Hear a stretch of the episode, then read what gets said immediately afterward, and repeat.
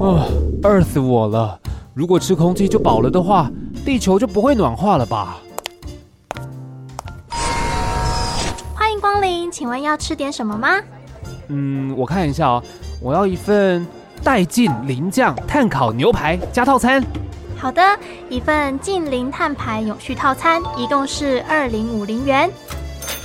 请您稍坐一下，待会帮您送餐。啊，饿死我了！这份二零五零近零碳排永续套餐，我已经关注好久了，我今天才付诸行动来吃，希望不算太晚。您的二零五零近零碳排永续套餐来喽！哇，看起来也太棒了吧！我要开动了，饿死我了！不要问地球可以为你做什么，要问你可以为地球做什么。欢迎收听《饿死我了》。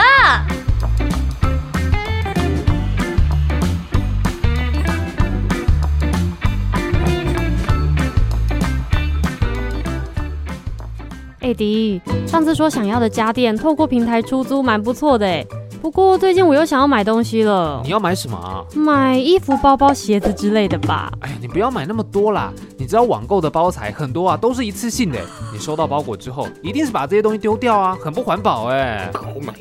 不会啦，我这次挑选的店家是用环保包材哦。我去便利商店取货之后，当场就会把包材拆开，然后还给店家，他们就会再帮我还给出货商，让他们再利用。这么环保啊？哦，好吧，嗯那你买吧，但你可能要先买一个衣柜哦。我知道啊，我已经开始看了，到时候要放你房间哦啊。，什么？就这么说定了，我先出门啦，我跟男朋友有约，拜拜。哎哎哎哎，哪有人这样的？我要跟爸爸妈妈讲啦。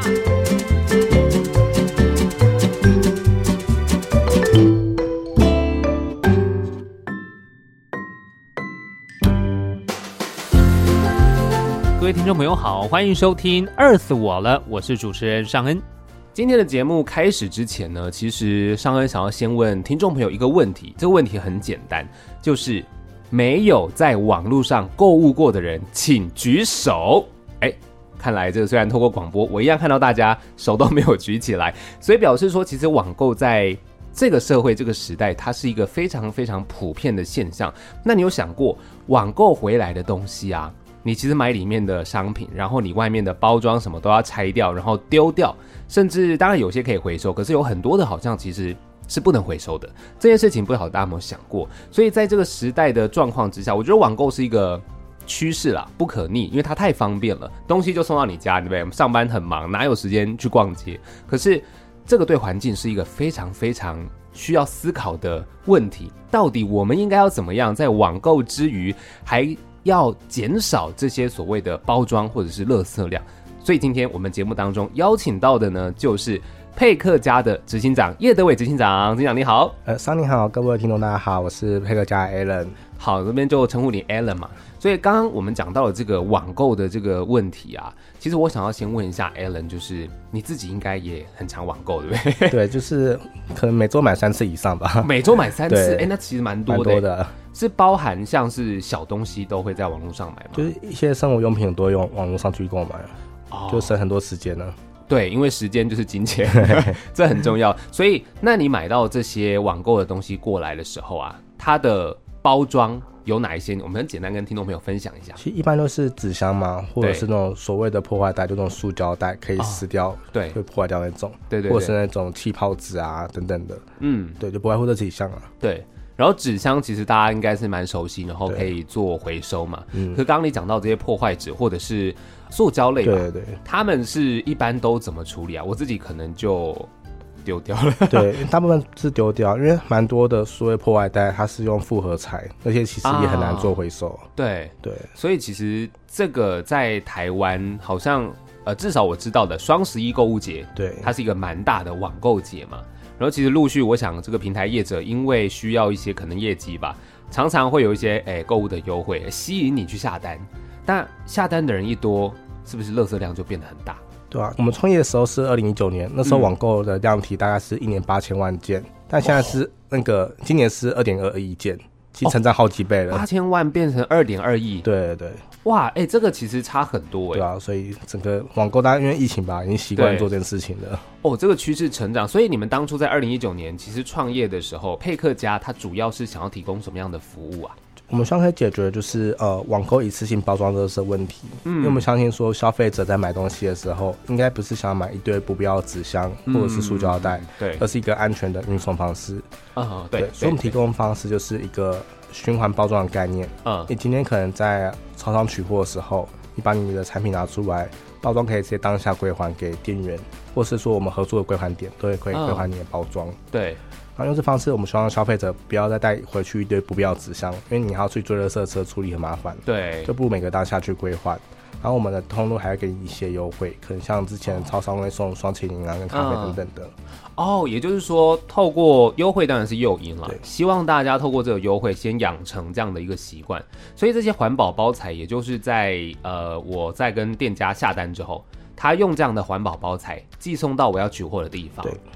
比如说便利商店好了对，所以我当下可能把这个包材拆开，把我要的东西带回家，包材就请他帮忙回收这对，样子。再收回去。然后因为我们我们包装基本上是用回收材质做出来的，对很像回收保特瓶啊嗯或科技业的废弃塑料，然后也经过我们一些结构专利，那它可以使用五十次以上，哦就相较一个纸箱，我们的使用次数啊跟前台量其实是蛮明显的成果。嗯，哦，也就是说，它使用的次数其实比一般我们那种就是单次就丢掉了。对然后它可以再回收、重复，再给这些厂商做利用，这样子。对。哦，那所以当初你们创业的时候是怎么样子的一个起心动念？是因为你自己也很常买，然后发现哇，垃圾量也太大了吧？这样对，其是这实我样吗常说我创业是在赎罪了， 赎罪是不 是对，因为我原原本是做电商起家的，对，对我在大概六年前的时候也是自己是做电商卖家的，嗯然后在卖三 C 产品，对对，然后那时候让我印象蛮深刻的是，呃，有一个消费者他跟我买一个用回收塑料做出来的蓝牙耳机，哦对，然后他就骂我们，就说他今天买一个环保产品，结果还是使用很厚的纸箱跟破坏袋做出货，他觉得很不环保，嗯嗯就违背嗯他的初衷了。嗯嗯对，嗯，但是对于电商的我们也很纠结啊，因为要保护消费者的商品嘛。对如果不用很厚的破坏袋做出货的话，如果摔坏掉，其实也很难归咎是谁的责任。就运送的过程对对没有办法保证。对，所以后来也是因为那契机，开始反思说，我们自己出门可以带购物袋嘛，也可以带自己的环保杯。对可是，在网购上面，好像只能接受市场唯一的一次性包装选择。我们嗯就，想说，有没有机会是透过一个循环机制，让包装可以重复再利用？哦，所以当初这个客人算是你的贵人。对 他对我觉得蛮有道理的耶。他今天买了一个是环保的东西，对，可是他的运送过程，他需要很多不环保的东西去保护这个环保的东西，听起来就怪怪的。对。 OK，所以你们在当初接触到这样的客人之后，决定要来创业。那这个创业的过程，因为跟电商一开始算是呃可能稍微有关联，可它算是不同领域吧。那这个创业的过程，你有没有遇到什么样子的困难？对，其实这个模式是类似大家常听到的平台架构，对它会需要很多的关系人才可以建立起来。嗯，当然是要有电商使用我们包装嘛，对要有消费者愿意使用、愿意归还，对，然后要有足够的归还站，可能像超商啊、量贩店、社会对归还店，嗯，或者是物流配合，对 或者包材业者。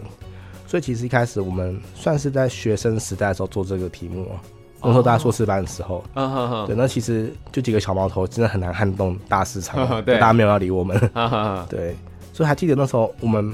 找电商的时候，大家拜访三百多家，嗯，那有九成的电商都拒绝跟我们合作。哦，真的哦，对，因为换位思考也觉得合理呀、啊，因为我们当时没有任何归还点，也没有消费者，他觉得我们是在骗人的。嗯哼哼， 然后反过来，我们找归还点、归还通路，大家拜访三十三十几家连锁企业， 对，也是所有人都拒绝我们，因为我们没有任何的电商，也没有任何消费者，所以其实碰到很大的坎的这一块。那时候大概花了两年时间才度过。这有点像鸡生蛋还对是蛋蛋生生鸡鸡对的对概对念，对对不对对？就电商希望你先有归还点对，归还点希望你先有电商。对， 那你们怎么克服这件事情？就我们还思考说，如果这模式要做起来的话，谁是最关键的人？对，那我们自己假设是消费者，其实是最关键的，嗯因，为如果有一批消费者愿意使用循环包装，以及他愿意去通路归还的话，对我相信电商跟通路都会想要去有这个新的服务。嗯，对，所以我们的方式是在二零二零年的时候有发起一个群众募资，对，哦，然后让消费者者的声音可以被市场给听到。哦，也就是说，透过这样群众募资的一个计划，然后让群众可以把自己的心声传递出来，对再用这样子的成果去说服电商跟这个归还点。对，哦，其实当时我觉得蛮多很感动的故事啊，嗯就是很多群众募资的赞助者，他本身就是在电商跟超商工作的，那、看到案子之后，他觉得蛮有机会在台湾推成的，也是一个很有意义的事情，嗯就帮我们把这个案子向上做呈报，对，所以还让我们有机会是后来开启跟很多大电商跟平台或者是超商的合作，哦，我懂你意思，也就是说让更多人看见你们的这个对计划，然后他可能本身就是在里面嘛，对那，他就跟主管或者他本身是主嗯管，他认同这样的理念，所以就开始让你们算是比较呃起步对，哦。那这样子的一个循环包装，一直你说从二零二零募资嘛，那到现在是二零二三年，其实大概三年多的时间，目前的这样子的成效如何啊？呃，我们去年大概是有六十五万件的包装的使用。哦，蛮多的耶然后有包含是说网购的电商平台、嗯或者是外送平台，哦，外送平台也有，对对，今年有跟五百亿，还有说去年跟家乐福有合作，哦是外送上使用。嗯嗯嗯，那还包含一些门市上的配送，像对 Uniqlo 的门市配送到分店的时候，可以用使用循环袋做配送。对，哦，所以其实任何的产业只要有需要用到纸箱和包装，都可以使用循环包装的机制。哦，对耶，你这样一讲，刚刚讲到 Uniqlo，其实就是他们的店家之间的配送，对对也是很重要的嘛对。哦，刚刚一开始我真的只有想到消费者跟电商之间，没想到其实企业内部它也是可以使用这种方式的。对，哦，那这样子其实循环包装真的是非常广泛的使用，哎，所以目前为止你说大概呃六十五万件嘛，就已经跟一开始零的话已经差蛮多的，对所以这样子相对来说其实。碳排放的减减少是差蛮多的，对不对，我们算下来大概是四十二万公斤的碳排放减少，但哦是离整个网购市场的问题还是很遥远路，因为网购是二点二亿件，二一二好亿件，呃，对，这样对，相比之下 哦这我还在努力当中。对，还是有很长的一段路要走。那目前在推广这件事情啊，你觉得在现在要在往上推，还需要做哪一些努力啊？呃，我觉得一块其实，嗯，这可能跟国际比较起来的话，台湾会有一些弱势的地方，因为嗯像欧洲或美国，其实蛮重视 ESG 这件事情的。啊，对，对，然后其实，在台湾这边的话，可能 ESG 还是在刚起跑的路上，嗯嗯所以嗯，可能企业在针对于无论是今天采购啊，或者是说品牌，它还是比较偏成本导向为主。对，对，但是其实像欧盟，它是在讲 ESG，就是嗯永续其实是企业的经营核心，对，所以它是一个算是阻碍嘛，就是我们希望可以让企业使用包装，虽然它会贵一点点，但是它对环境友善的话，或许是可以导入的方案。可目前可能还在沟通上还会有一些落差。我懂你的意思，也就是说，其实像 ESG 或是永续这些概念，我觉得今年在至少政府有大力对在推动了嘛，其实蛮明显有感受到大家这样的意识有起来。可是，在台湾，其实我觉得普遍的人都本来就有一个环保的概念嘛，像是啊回收资源回收，其实都对做得蛮确实。然后再来还有呃，因为以前塑胶袋开始禁用的时候，大家开始自己带袋子了。我我觉得这件事也很重要，可是也有想到一件事，就是因为你们在呃疫情期间有推动了一个叫做循环岛的一个计划嘛，但是比较可惜的是，因为疫情这个可能人跟人接触要减少，所以它暂时终止。那循环岛计划我觉得蛮好，请 Alan 跟听众朋友分享一下这计划。对我们循环岛计划，老实说名字还蛮中 二的，循环岛蛮可爱的啊、对我觉得对，嗯，就我们理想的状况是让呃消费者一天都不会再产生一次性的色，嗯就无论你自己出门可能买早餐的时候，可以用循环袋来装你的早餐，嗯或者你中午想要叫外送的时候，可以用循环外送袋送到你家，嗯，或者是你回家想网购的时候，可以用网购循环包装，对，让你生活的一次性垃圾可以慢慢减少。嗯也包含说杯子啊、容器啊，我们都希望可以用循环服务来做一个替代。对，对，它是一个蛮大的计划，是希望说任何容器跟包装都可以用我们现在的归还通路去做回收，嗯来解决一次性垃圾的问题。对，也就是让你出门的时候，虽然我刚刚讲大家会带袋子，可是有时候你就是忽然出门，忽然想要买个什么了，对哎，就袋子没有带，或者是你本来只是带一个袋子，但你买了好多东西装不下，所以其实很多时候，因为我有看你们的统计，好像其实虽然说塑胶袋禁用之后大家会带袋子，可是其实塑胶袋的使用它的量好像还是提升的，对不对？对，因为其实，嗯、包含门市现在成长速度已经跟之前五六年前比较起来，其实成长很多了，嗯所以相当于使用量也会拉大。嗯嗯，对，然后另外一块，其实我们像限速比较针对于量贩店为主或超商为主，嗯对但其实很多的服饰业者啊，或者是说运动用品等等的，他们的替代用量其实也蛮大的，对，或者百货业者等等的。所以其实在这个袋子的使用都还是有需要再去多多的推广。对，那主要我觉得应该是消费者的意识，其实可以接受这样的理念的话，如果有更多的业者愿意投入，其实或许对大家来说，在这个使用环保的这个循环岛计划其实更好。那有没有考虑循环岛在因为现在疫情算有点解封之后要再重新的推出吗？其实这个我们内部评估蛮久的，然后现在还没有一个定案，就嗯是嗯哼我们在想说要直接推给企业吗？还是让消费者的声音再次让企业听到，我们再做推行？嗯，对，然后其实因为现在越来越多企业开始重视循环这件事情，对所以我们在跟一些呃，无论是说服饰产业啊，或百货业，正在谈说能不能让他们的民众直接可以租一个购物袋，如果他忘记带的话，对，所以我们想说先试试看在企业反应怎么样，然后如果都顺利的话，看要不要再做一次群众募资，啊然后让大众可以变成是不是赞助我们，而是成为我们会员嗯来使用这样子的循环袋服务。哦，也就是要先从企业这边先去说服，让他们有点像是试用吗？对，概念有点像这样对。那在推动这样子的一个计划，因为呃，我记得应该有一些现在开始有很多所谓的呃，像刚刚讲，比如说环保杯好了，好像市面上有一些租用的点，对，或者是其他可能像环保，呃也许购物袋我不知道我没看过，但是可能有就是类似的概念。可是你觉得在推动企业他们对这件事情接受度是高的吗？我觉得有两块可能他们会在意的，嗯就第一个是品牌视觉部分，哦，嗯视觉哦，对，因为我们算是一个共享包装，或是像刚提到的是循环杯嘛，对都是我们的呃整体视觉，对但跟可能客户原本的视觉是不太一样的，哦，所以他会在意说能不能帮他去做整体客制化，对，但客制化跟整个大体系会有冲突，因为我们很难去分辨说，可能今天 A 店家、B 店家、C 店家都到我们柜完点之后，他去做分类，嗯它，其实会有一些困难度，哦，我懂你意思，也就是店家他希望你的这个袋子对，跟他的商品或他的这个形象是符合的，可是这样子刻制化下去会非常多不同版本对。那你们回收回来，因为它不一定是在同一个店家还，对它一定要是 A 租 B 还，它才方便嘛。对他在在一个比较远的地方，他购物了，他要在家里附近还，他才开心。所以这件事情就会变得比较有一些需要再去沟通的过程。对，哦，但是消费者的应该接受度是大的吧？就算你可能在加入会员，你在租用的时候，其实或许会有所谓的押金制度，因对为不太可能，不然你就带回家变自己的了，嗯对不 对？设计的很漂亮，我就诶那我就自己带回家用，对不对？这种概念，所以你觉得在接下来啊，因为呃虽然还不确定循环岛的这个推出会不会，因为还没有定案嘛，但是至少因为我有看到你们其实群众募资其实本来就有一定。呃，就是已经到一定的这个额度了嘛，表示其实大家是认同的。对。那就看企业的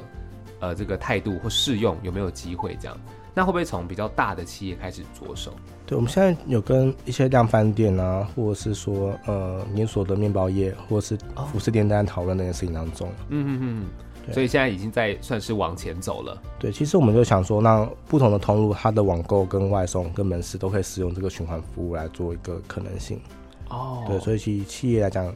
这是一个可以帮他去做所谓的 O in O 的事情，把它线上客人导到线下，或线下导回线上，嗯对它是有一些可以操作的地方啊了。 OK，那如果说这样，以我们自己现在是消费者状况好了，我要去了解到你们目前有哪一些合作的通路，或者是有使用这样的环保包材的话，是他们会这些店家他有呃可能展示出，诶，他们有使用这样的包材的一个认证，还是怎么样的方式让我知道？还是说我要加入 App 会员，然后可以知道谁有这些使用吗？对我帮自己业配一下。呃， 对，大家可以搜寻带官方账号“配客家”，就看到我们有个绿色入口网站，对，可以看到说我们有跟哪些的企业做合作，嗯，然后可以就可以在这些企业上使用循环包装服务了。哦，就是这些企业它主动其实提供的就是这些内容。对对对，然后我们帮他做上架，然后呢，我们客户比较好找到说哪些可以用，很像 Uber E 啊，或者是加嗯五啊等等的。那这样子，你刚刚说 Uber E 外送好了，因为一般我们点外送，可能就是店家会提供袋子，所以在跟外送平台合作的话，它的模式是是怎么样子啊？对，我们是跟 Uber E 他自己的一个呃生鲜杂货的优势合作。哦，生鲜杂货，嗯，对对，就像你可能在 Uber 优势买牛奶啊跟蔬菜，以前是用提袋让你带回家嘛，对可以改成是你自己选择使用循环袋、哦送到你家，你再拿去归还。嗯嗯嗯嗯，哦，也就是哦，因为是生鲜，生鲜是他们自己的平台，对，对对哦，也就是如果今天那些小店家的话，可能现在还比较不好推，对，这我们还在努力的地方。哦，对，因为小店家太多了啦，这这不知道怎么推。 不过如果未来就是一个愿景来说，如果外送，因为外送真的量好大，对，如果这些一般的小店家他也可以使用这样子的一个环保包材的话，听起来是一个美好的愿景世界。对啊，而且嗯其实我觉得反而是中小型店家是更加有意愿推这件事情，嗯因为它是一个很好的沟通品牌方式。哦，对，我懂你的意思哎，因为有时候现在这个环保也不能说环保意识，就是 ESG 永续，对它的意识抬头，所以消费者其实真的是在消费的时候，有时候那个选择就是一个认同。我们今天两个店家假设是一样的产品好了，如果 A 店家他使用环保，其实对我来说，诶，我认同这个理念，我可能就会跟他不是因消为费消。费，对对嘛？所以其实现在对大家来说，其实不管是消费者还是你是这个品牌端，或许这件事情是可以纳入成为你自己的一个品牌价值吗？就你的理念是可以跟社会大众做沟通跟连接的，嗯，就对啊无关乎你是卖什么啦，就是其实卖什么都可以跟这个连接嘛。对。 OK，那我还想问一下，就是 Alan，你觉得因为循环包装这件事情还蛮重要的，可是网购量这么大，那在刚刚讲外面可能有个循环袋，那内部包装如果今天要防撞或什么，它也是可以有类似的，就是像建议啊或什么，因为刚刚气泡纸防撞有些比较脆弱嘛，像你刚刚讲到那个蓝牙耳机，如果就以你们的建议的话，会不会有什么可以替代的方式呢？呃，我觉得有两块，就一块是可以缩小你本身的纸箱或者是循环箱本身，就让它的空隙不要那么大。哦，就这是是一个更符合一下你的对商品这样。对，然后第二个话就是，如如果真的需要缓冲材的话，市面上有两个选择，一个是蜂巢纸，它是用回收纸做出来的缓冲材，哦，蜂巢纸，嗯，对，然后第二个是那个用回收料做出来的气泡袋，那它本身就是回收物了，所以它有一定的减碳效果。哦，它本身就是回收物，对也就是让这些东西可以在更广泛的被重复使用，对所以这个概念也是需要大家去去知道。当然，对于业者来说啦，我们消费者有时候真的就是我就买嘛，嗯我管你送什么东西来，对我就是买。可是如果今天你在可能我网路入口网站的时候，你可以看到这个店家他有使用这些环保的东西，或许会增加我对你购买的意愿。对就是刚刚讲到 A、B 店家卖一样的时候，我就要选一个环保的嘛。这个概念大概是这样。诶，那比如说，呃，因为政府一直以来有开始一直推动一些相关的措施，然后在七月份的时候有一个网购包装的减量新制，这件事情你有什么想法吗？对，我觉得是一个蛮好，就是给电商一个标准说呃，今天要做包装减量有哪些的方案，它包含说就是针对于原本的纸箱的一些条款，对就包含是使用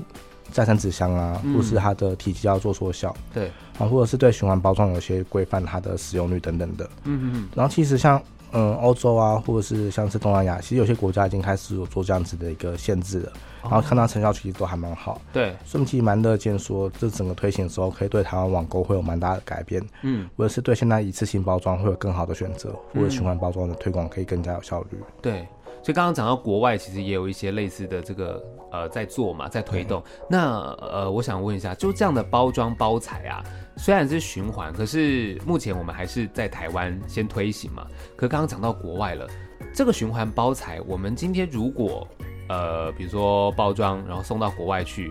这样子它在国外也是可以被呃，不要说回收到台湾使用，它也是在对环境是友善的，是吗？其实另外一块来讲的是，国外有蛮多已经是在做循环包装的厂商了。对对对，所以，我们其实是期待说，我们彼此的系统可以做共享。哦对，就我们包装可以到他们那边的点位去做回收，或对他们进来台湾之后可以做回收。嗯，可是可能会需要蛮多时间去做这整合的，对因为，大家系统现在目前是不一样的状况。嗯哼哼。但是以未来来说，因为其实大家就是努力为环境在做一些努力嘛，所以如果因为我觉得大家很常从国外买东西进来，对这也是嘛，对不对？不管你是从呃很多很多的网站去购物，可能就买国外的，所以呃也许啦，也许国外的那些所谓的环保包材，可能你也接触得到，但是到台湾来，你对于这种东西，你可能也一样处理方式，对就是丢掉，这是有点可惜。嗯就是未来可能还有很多可以合作的地方对或案例。那这边我想呃再问一下，就是因为呃网购的包装减量这件事情啊，在环保包材上面，目前政府是有相关的推广吗？还是有什么样子的方式吗？呃，我觉得有一块是针对于整个减碳，政府有一些计划案对就不限制是环保包装，哦而是任何减碳商品，可能节能啊，或者是循环产品，嗯，都会有一些可能补助案等等的。对，就是这其实对于中小型企业来讲，导入其实是蛮有优势的，因为降低彼此的成本。嗯嗯嗯然后第二块其实就是相关的法规的制定嘛，就像网购包装减量法规，对或其实有越来越多法规，像是地方一些自治条款，有针对于可能电商出货或者是呃他们的门市通路使用上面有没有可能采用循环产品嗯到一定比例，对有一些限限制， ，OK，所以其实还是有很多的呃相关的，不管是法规的推动，或是等等的这些减量。那最后呃，我想问一下，就是以佩克家这边的包装包材，因为我刚刚想到我自己的购物的经验嘛，我买的东西可能它比较大，那可能也比较小，就大小不一样，所以你们在提供这些包材的部分是大概大小都会有，是不是？如果是以网购来讲的话，嗯我们目前是用超商出货的最大尺寸为为主，哦，超商，也就是超商你可以取货的东西，对你都可以使用这样环保包材。对，但真的像是那种电视啊或者那种冰箱的包装就比较难一点点哦的，那个哦 对对，对那有点太大了。对。 OK，再来就是刚刚讲到，因为网购的部分，所以网购目前是跟各大网购平台做合作吗？还是是跟小店家还是什么？其实都有，如果比较知名的话是虾皮，哦呃对，虾皮他们的商城，如果你选择电到店的话，可以使用循环包装选项，哦，对对对。然后其他就是一些中小型品牌，其实也蛮多家的，嗯，哦，所以虾皮店到店是可以选择环保的这个对对品项，然后其他的可能目前也都还是在推动。对哦，然后其实它的概念也就是跟刚刚说的，我在便利商店取货的时候，我就把我的东西拿走，对包材就留给这边回收。对。那目前回收的点在呃都会区来说好了，是点是量是很大的嘛，便利商店可以对我们台湾应该现在有四千七百个点，就嗯包含是全台湾的全家，对，还有说部分的 Seven 嗯、家乐福跟屈臣氏等等的，还有里仁，其实蛮多不同的连锁企业。嗯哼然后除此之外，我们有在社区有设点位，就是一些社区，它可能人数是三百户以上，我们会设归还点。对，就核心我们希望消费者的取货点就等于归还点。哼，对，也就是可能比如我家社区三百户以上，对，就有机会成为归还点对。对对，然后我们家社区的大家在网购的时候，就使用这样的包材，就直接还。对哦，其实很方便呢。对啊对啊，或是我们有在企业大楼也开始设一些归还点，哦，对，企搞不好业尽大管楼也可以设一个归还站。哦，对，就是其实我觉得是要让大家方便的， 对所以我觉得便利商店当然刚刚有讲到了，这是一个很方便的点。可是有些地方可能就刚好就是，比如说新的社区的地方，哎，还没有便利商店的话，就是大的社区或者是企业总部等 对等对，对，哦，也可以成为一个算是他们的形象加分的。如果是对企业总部的话，听起来还蛮蛮蛮可行的。对啊对啊，嗯，所以目前就是在台湾已经开始推动这些东西，然后我觉得大家在购物的时候啦，如果有机会可以使用到环保包材，这件事情是真的还蛮酷的。那环保包材其实我看你们呃那个网络上其实长相跟一般不太一样，对不对？黑色的吗？还是深色的对我？们是那个黑色的。然后这个其实有蛮有趣的故 事。嗯， 就像你刚刚讲到，其实包装如果做的太好看的话，消费者带走自己用， 对对对对，所以我们这边迭代很多版本，就是要让它是兼顾耐用，而且又不能太好看。 故意要设计的没有这么美，但是又不能太丑。对对，啊其实这边调很多版本了。对，然后用黑色的原因是因为可能呃一般的物流在寄件上的时候会显，可能消费者手机末三码，对，这造成清洁上会有蛮大的困扰。哦但用黑色的话，直接引导到他把这些资讯写在白色的寄件单上面，哦，好对聪明哦对，。所以有一些这样子的机制。所以其实评估过很多才使用这个颜色，哎，对对，因为你刚刚一讲，的确啊，我去取货的时候，那个袋子上面就是 大大的用麦克笔写的嘛，对，然后基本上你清洁你就就清不不可能掉回收使用啊，对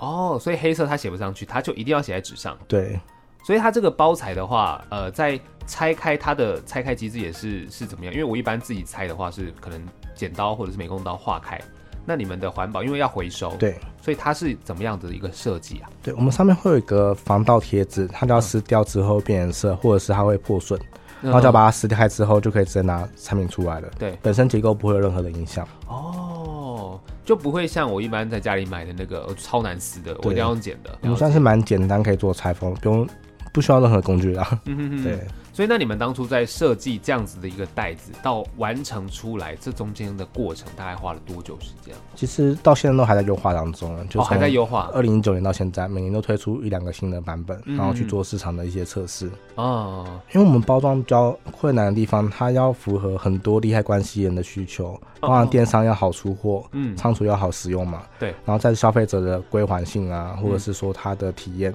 嗯然后再是整个回收端，可能像是超商的就是平销问题，因为它也不太可能收一个不好折叠的包装，呃，对然，后在物流上的回收要够顺利，嗯哼然后再是减碳的材质要够符合目前的标准，对，所以它其实涵盖面向蛮广的，嗯我们很难一次符合所有的人的需求啊，对，所以一直在迭代我们的产品当中，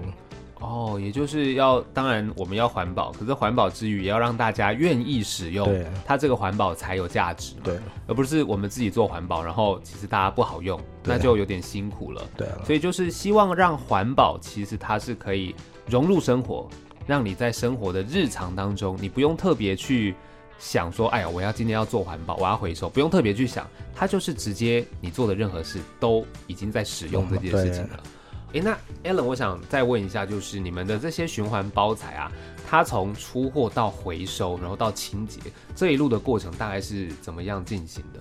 就是它主要有分四个步骤。我们第一步会把包装用租赁的方式给电商伙伴做使用，比方说，呃，共享单车啊、共享机车一样概念是使用一次多少钱这样子，我们算是一个共享包装的概念。哦，那第二步的部分的话，是我们让消费者今天网购的时候可以自己决定，我今天出货的商品要不要使用循环包装做出货。哦，都我可以自己去选择，说我今天要用这个，我就打勾。对，OK，了解。然后第三个就是你可能在超商上取货嘛，你当下可以直接把你产品拿出来，直接做归还。嗯，呃，那我们第四步会把我们的可能在不同连锁业包装回收回来，用他们回收车的方式。嗯那这块会交给我们的庇护工厂，可能像是声音障碍者工厂啊，嗯像第一社福或一定基金会帮我们做清洁跟整理。用的方式可以帮那些弱势族群创造更好的就业机会。哦，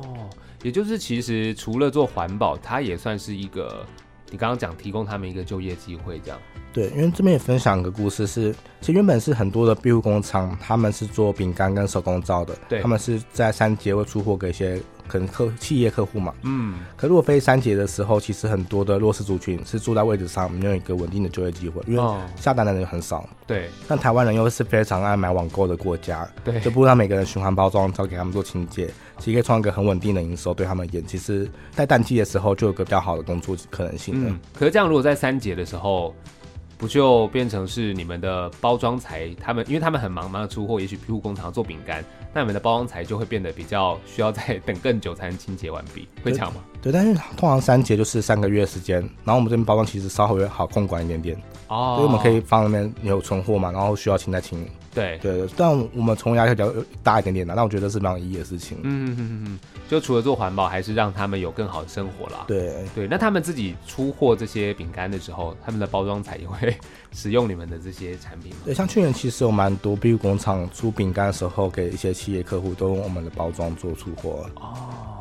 这蛮有价值的，蛮有意义的。所以在设计啊到产出，其实一路以来，二零一九年也算是蛮新的嘛。对就到目前，当然已经从这个一开始可能没有，到现在六十五万件，只是当然离二点二亿还有一点距离。对，可是我觉得它是一个很正向的一个成长啦。或许可能今年双十一购物节啊，或者是之后有很多很多慢慢电商最喜欢推购物节嘛。嗯，那当然除了电商之外啦，我觉得百货公司啊，或者是其他你去购物的地方、大卖场等等，或许真的是之后很有很多机会让大家可以看到配合家你们这些环保的购物袋，然后或者是刚刚讲到循环岛，或许有机会，也希望在未来可以重新的再推出，让大家再见到这样子的一个概念跟计划。有时候我我觉得对我自己来说，听到或是看到这些东西，它本来就已经植入我这样子的想法，就会开始思考哦，我平常要做一些改变。或许我没有用到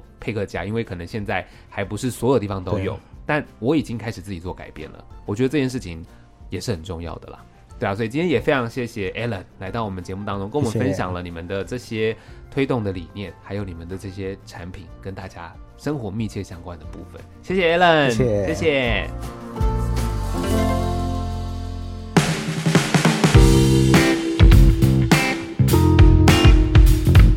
今天节目聊了网购包材的环保议题，那透过了佩克家他们的努力，已经有一些网购平台有跟他们合作，那也有很多的店家与店家之间的配送也开始使用这样子一个环保的包材。虽然说其实还有很大的一个努力空间，但至少起步了嘛，这就是一个非常重要的事情。也希望大家在网购的时候，如果有看到这样环保的包材，可以一起来选择比较环保的方式。今天的 Earth 我了就到这边，希望内容也有喂饱你喽。我是尚恩，下一次的节目我们要来跟你聊的是脚踏车绿色运具，记得收听，下次见，拜